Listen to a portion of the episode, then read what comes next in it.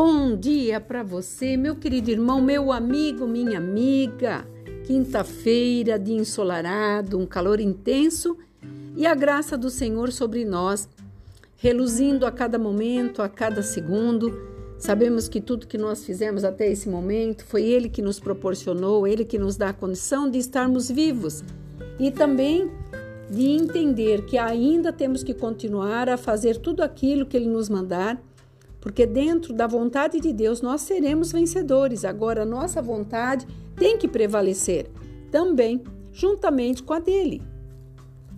E a palavra que eu vou trazer hoje é uma palavra que diz sobre, sobre Jeremias. Quando Jeremias foi é, pedir esclarecimento a Deus de algumas terras no qual ele havia falado que era para ser comprado, e ao mesmo tempo houve a invasão aonde Nabucodonosor com seu exército entrou e levou tudo aquilo que estava em Judá, Jerusalém e tudo mais.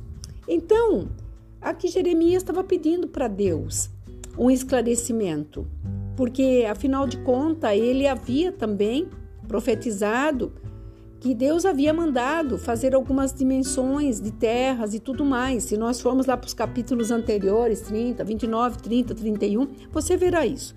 Mas não é sobre isso que eu quero dizer. Eu estou falando sobre a resposta de Deus.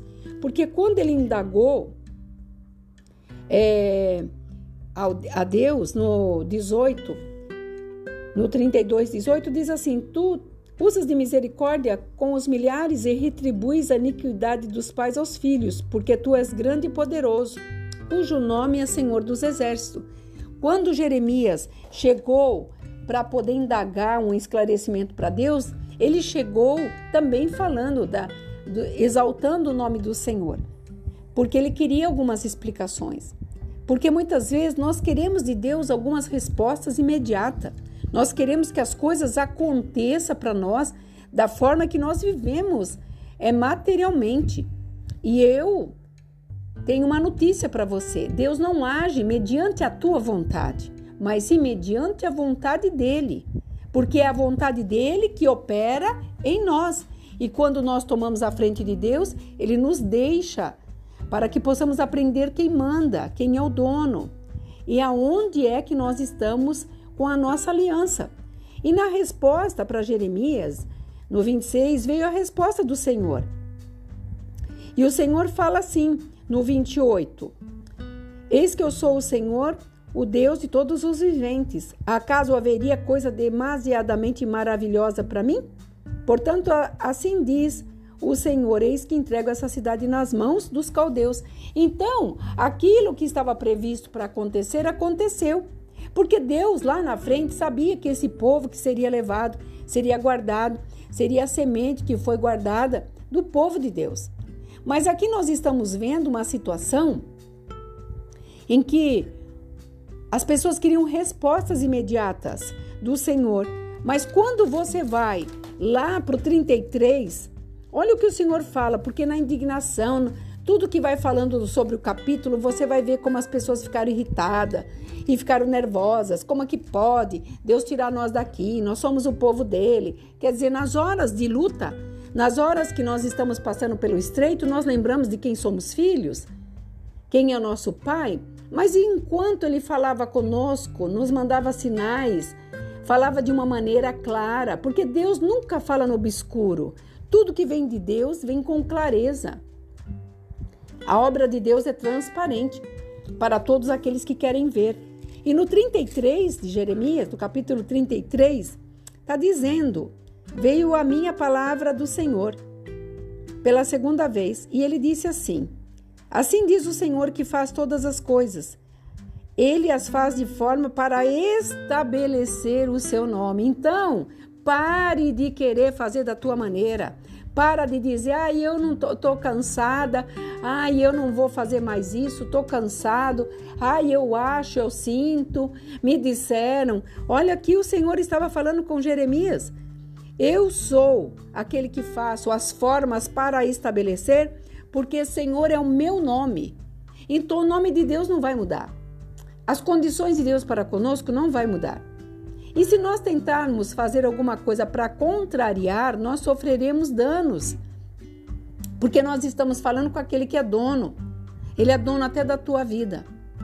O que ele decidir sobre você está decidido. E olha o que fala no 3: Invoca-me e te responderei. Anunciar-te-ei coisas grandes, ocultas que você não sabe.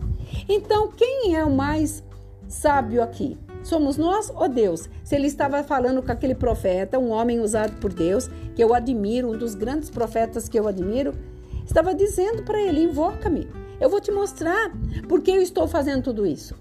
E porque há necessidade de muitas coisas acontecer na tua vida. Porque Jeremias ali, ele queria uma resposta. Ele estava pedindo para Deus um esclarecimento. Por que, que estavam acontecendo tantas coisas com o povo de Deus? E muitas vezes você fez essa pergunta esta manhã. Por que está acontecendo isso comigo? Por que comigo não muda? Porque você tem que entender que quem faz todas as coisas e todas as formas para estabelecer quem manda é Deus. Então seja humilde, se prostre na presença dele, reconheça quem ele é, entrega tudo para ele e você vai ver que todas as coisas mudarão de sentido. E até aquilo que não era para ser vai se tornar. Sabe por quê? Porque quando Deus entra, nada pode impedir. Nada pode, nada.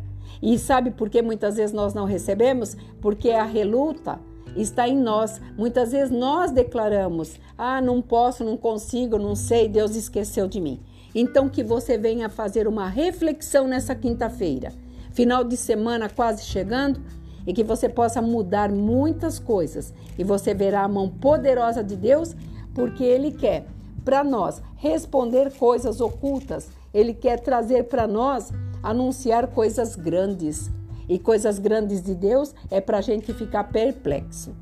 Que você possa entender esta palavra, receba ela debaixo desta graça que o Senhor colocou no meu coração. Aqui é a pastora Marina da Igreja Apostólica Remanescente de Cristo. Que você tenha uma quinta-feira de bênçãos. Shalom Adonai.